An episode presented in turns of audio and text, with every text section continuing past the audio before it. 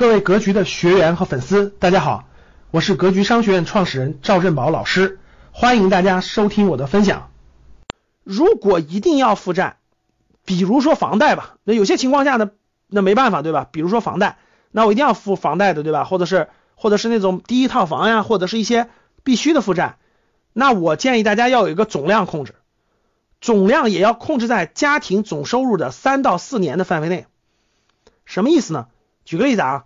你的工资一万块钱，你爱人你爱人的工资八千块钱，一个月一万八，全年二十万，那你的家庭的负债率其实不要超过你家庭总收入。比如家庭年收入是二十万吧，其实你家庭负债率不要超过你家庭总收入的四年四倍，就是二四得八八十万以内。你的家庭负债要控制在八十万以内啊，要控制在八十万以内，这总总额四年以内的月供。比如说，你选择月供的时候，要控制在家庭月收入的百分之三十以内。月供要控制在家庭总收入的百分。举个例子啊，比如说你们家两个两口子加起来，一个人一万，一个人八千，是一万八。假设一万八，那你的这个月供就要控制在百分之三十以内啊，三六一十八，月供控制在六千块钱以内。月控在一千六千块钱以内啊，你别没原则，很多就是没原则的这种增加，我没关系。我们家一万八，那个我我月供还个八千吧，还个九千吧，反正我还一万多也花不了。那是因为这种假设和前提是因为你认为你和你爱人这一万八每个月都可以拿到，而且未来很多年都可以拿到，不一定啊。各位听好了，这是最大的问题所在啊，不一定，就是有可能未来就断掉了，你这一万八是拿不掉的。有一个人就失业了，只能拿一万了，或者有一个人就。有一个人失业了，另一个人只能拿半薪了，你们家庭的收入可能就降到五六千块钱了，这是完全有可能的。所以，负负债的范围，我建议大家控制在这个范围内啊。所以，到底该不该还房贷呢？我觉得你们可以结合自己的情况看。我的观点是，把债务控制在合理的总量范围内，肯定是没错的啊。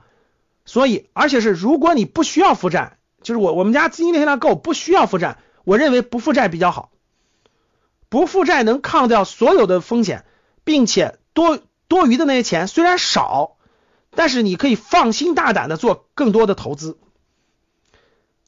举个例子，比如说你们家你手里现金有一百五十万，你手里现金有一百五十万，你的房贷是一百万，看好了，你手里现金一百五十万，你的房贷是一百万，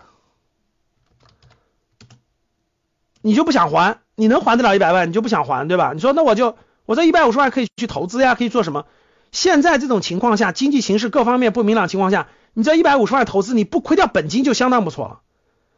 你做不亏本金的投资，你的收益是绝对超不过百分之五的。我告诉你，你绝对超不过百分之六。我明确跟你说，超过百分之六以上的，你根本就把控不住，你的本金肯定是有风险的。这时候本金有风险，遇到像现在这种金融危机啊、疫情啊。台海呀，各种情况完全有可能让你的本金亏掉，拿不出来。所以，如果你把这一百万还掉，剩下那五十万做投资，你可以放心大胆的做相对高风险的投资。比如说，你这五十万完全可以去投资股票这样的风险高一点的。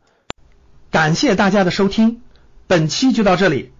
想互动交流学习，请加微信三幺幺七五幺五八二九三幺幺七。五幺五八二九，欢迎大家订阅收藏，咱们下期再见。